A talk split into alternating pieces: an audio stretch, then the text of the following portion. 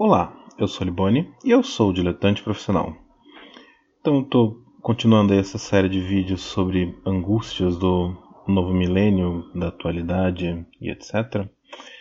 E essa seria a segunda parte de um vídeo sobre a questão da imprensa, da informação e de tudo que tem mudado e acontecido. E no vídeo anterior eu estava falando sobre umas possíveis causas para a queda da mídia como centro de, de segurança, né, como provedor da informação certa. E essa quebra desse paradigma, essa perda desse porto seguro, dessa garantia que a gente tinha de um lugar onde era certo para a gente se informar, isso tem umas repercussões tão perversas, tão complexas, que vão tão além da, dessa vida esquizofrênica, onde a gente fica acompanhando o tweet de celebridade como se fosse, sei lá, alguma coisa relevante né, para a vida de alguém. É... E essas consequências, elas vão desde o, a crença na fake news, que era verdadeira, que pode formar por, pode, por exemplo, levar a eleger um presidente. E, de novo, assim, eu estou sendo bem simplista, não vou dizer que é, um presidente, um candidato foi eleito pela fake news, etc., no Brasil, porque é, 60% da população só que usa tecnologia hoje em dia ainda no Brasil. Então você tem um vasto espaço de pessoas, eu falei 60%, é, eu errei. É, 60% da população tem smartphones. É, quem tem uma boa relação com a tecnologia são 45% da população. E então, assim, é, o fake news ele pesa nessa questão e ele se espalha e ele foi um tema que foi muito debatido porque você tinha fake news de todos os lados e você não tinha nenhum ponto como certo, porque todos os lados decidiram que a mídia era o lugar mais errado que existia e foi definido que o jornal era o pior lugar para você se informar. Tanto que a gente chegou numa situação em que uma pesquisa recente da Confederação Nacional dos Transportes apontou que menos de 4% da população confia na imprensa. E essa desconfiança ela vai gerando uma série de problemas que é o seguinte: quando você não confia na imprensa, você tem que se informar em algum lugar, porque você sempre vai se informar, por mais que você fale assim, ah, é, não me interesso, ninguém é um alienado por completo. Então essa pessoa vai se informar em canais de palpiteiros profissionais. Eu, por exemplo, sou um palpiteiro profissional, sei lá. É, ela vai se, vai se informar em, pelo WhatsApp, pelo Facebook, vídeos no YouTube, e, e ela vai sempre se direcionando para coisas que são parecidas com o que ela pensa. E essas pessoas que são parecidas com o que ela pensa, elas, por sua vez, vão reforçar a ideia de que a mídia é muito ruim, de que a mídia não presta, que você não deve voltar para a mídia de forma alguma. Porque o importante é você ouvir aquela informação que de fato é real, de fato é isenta, de fato tem uma garantia de ser o que você pensa e não estar te escondendo nada. E o ser humano ele sempre foi muito tendente a teorias de conspiração. Sempre existiu, né? Todo, todo tipo de teoria da conspiração possível. Mas isso era uma coisa meio assim, ah, meio de louco, meio de. Você fala, ah, aquele cara ali meio estranho, aquele cara tem essas ideias loucas. Ah, nossa, imagina se fosse assim. Era quase uma peça de ficção. Mas, com a queda da, da confiabilidade, com a queda de você não ter nada como certo e você não ter.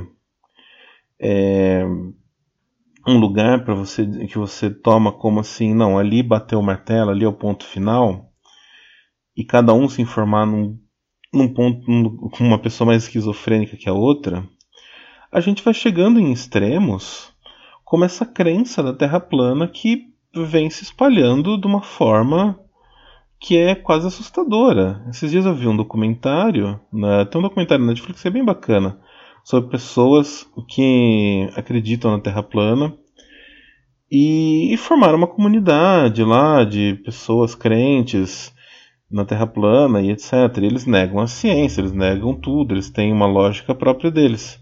Mas assim, quer acreditar na Terra plana? A gente poderia dizer, ah, não tem nenhum problema a pessoa acreditar na Terra plana.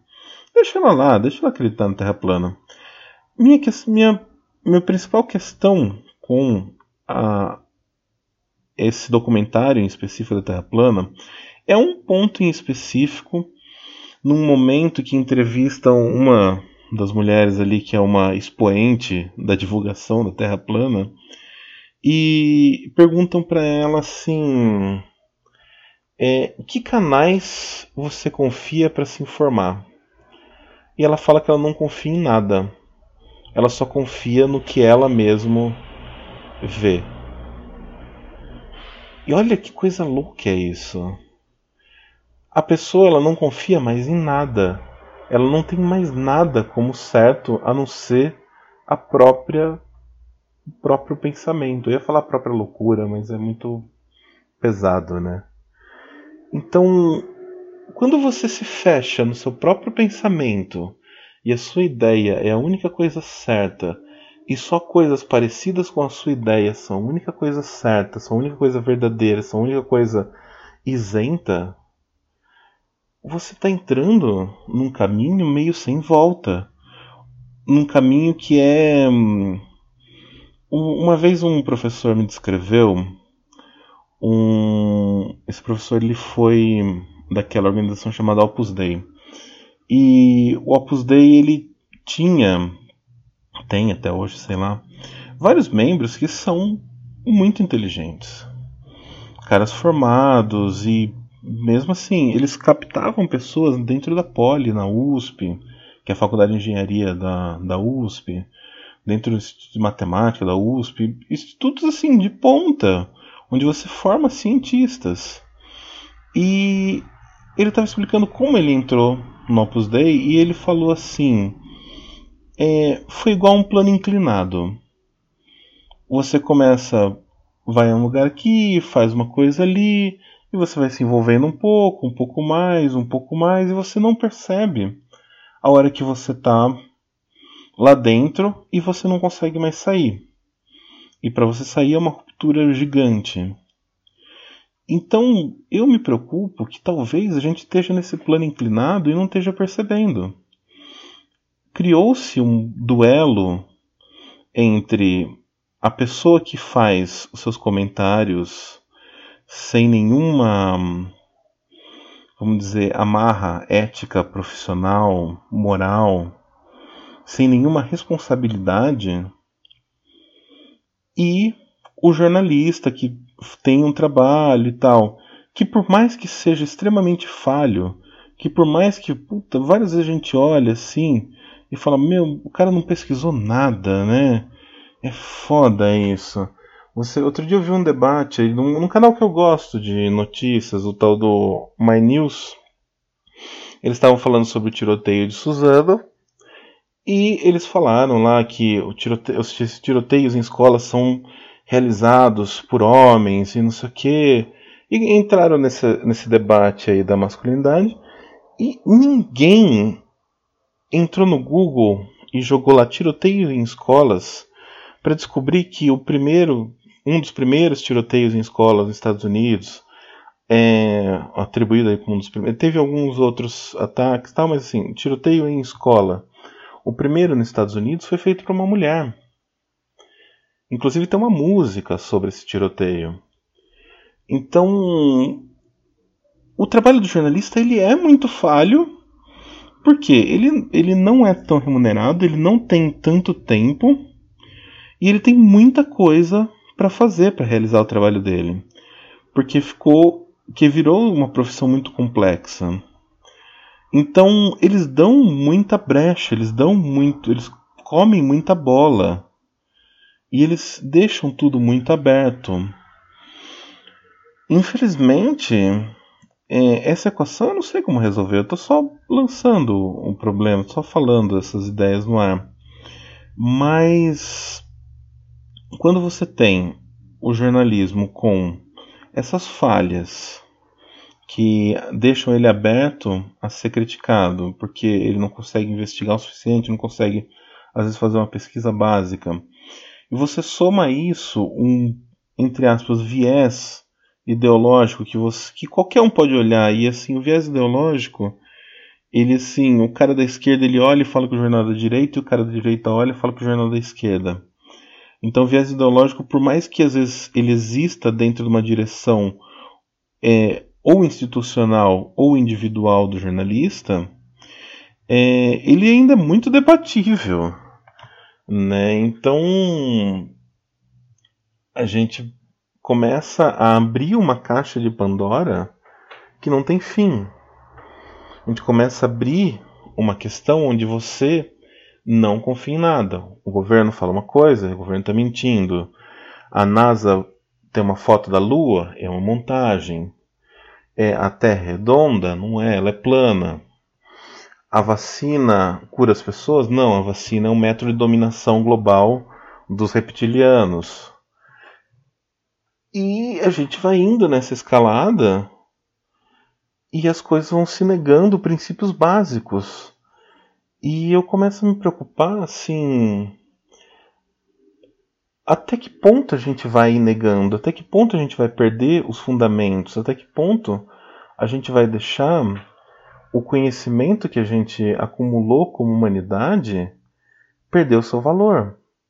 Até que ponto a gente vai negar a ciência, a biologia, a história? E o que vai acontecer daqui para frente, onde a gente tem um questionamento de simplesmente todas as instituições? É importante você rever, repensar as instituições, as faculdades é, e tudo mais? É importante. Mas se você questionar e desmontar numa forma assim, as universidades, elas são têm um viés ideológico que tem que ser é, mexidas e destruídas e desmontadas. O jornal, ele é enviesado, ele é da direita, ele é da esquerda, ele é do centro, ele é do meio, tem que ser fechado. Você tem que acompanhar só o canal do YouTube de fulano que vai falar a coisa certa mesmo. Quando a gente vai seguindo por esse caminho, a gente vai perdendo princípios fundamentais, as pessoas vão deixando de aprender coisas básicas. E a gente já vive num mundo onde, por causa dessa era da informação que eu estou falando, você já não quer mais aprender fundamentos. Você já não quer mais é, adquirir alguns conhecimentos que deveriam ser essenciais. Porque, ah, por que eu vou saber isso? Se eu clico no Google ele me fala a hora que eu quero. Por que, que eu vou é, estudar tal coisa se já está tudo lá na internet? Por que, que eu preciso anotar isso? E você vai tendo uns reflexos e umas ondas que vão repercutindo por todos, todos os lados. E a gente vai tendo um desmonte geral do nosso conhecimento como ser humano acumulado. Então, isso é uma coisa que, que me preocupa, assim, talvez agora pensando nessa série sobre angústias da modernidade, talvez sejam as minhas angústias com a modernidade, né? Talvez esse seja o melhor nome para para essa série, porque isso é uma coisa que que me preocupa é ver o desmonte do conhecimento, o desmonte de todos os paradigmas e portos seguros que a gente tinha e tudo ser descartado como errado porque eu só acredito no que eu vejo, mas eu não consigo reconstruir uma teoria, sei lá, eu só acredito no, na ciência que eu mesmo produzo. Beleza. Só que como eu vou chegar numa teoria, por exemplo, de um campo magnético para explicar um ímã, se eu não consigo nem fazer uma conta básica lá atrás, ou se eu não conheço nem o princípio da eletricidade lá do ampere, do ohm, na resistência, de como um elétron passa por um fio. Será que eu realmente acredito que existe um elétron? Porque eu não consigo ver ele. Então, essa negação do conhecimento é uma coisa que me preocupa e sei lá, a gente tem que começar a. Tudo bem, é, é importante ser cauteloso, é importante você não acreditar de tudo, em tudo de bate pronto. Talvez uma desconfiança, ela nunca um pouco de desconfiança nunca faz mal, que é o tal do pouco de cuidado, né? Nunca faz mal a ninguém. Mas assim, a partir do momento onde você não para em nenhum lugar onde você volta, a partir do momento onde você tem a destruição de todos os paradigmas do que é certo, e você come... daí você, a gente começa a ficar muito vulnerável a várias coisas, como gurus intelectuais, é, gurus para vida e etc. Bom, eu vou continuar esse assunto em outro vídeo, só que daí com outro tema. Então era isso que eu tinha para falar sobre a era da informação, sobre esse fim da mídia e o porquê isso me preocupa e porque eu acho que isso é uma coisa que a gente deveria estar tá pensando em vez de estar tá combatendo tanto a profissão do jornalista. Se você tem algum comentário, alguma opinião, deixa aí no vídeo. E obrigado. E, aliás, desculpa. Se você está no podcast, né? Também você pode deixar um comentário ali no site. Se você está vendo o vídeo no YouTube, no fundo é, eu fiz uma pintura, eu fiz uma releitura de um retrato do Williams, do William Morris Hunt. Ele é um pintor americano fodão aí do da antiguidade. Ele foi eu cheguei nesse cara porque ele foi professor de pintura do William James, que era um filósofo, pensador e gênio de outras gerações. Pesquisa sobre William James que você vai descobrir que ele tem uma família famosa e, e é bem curioso. E é isso. Obrigado.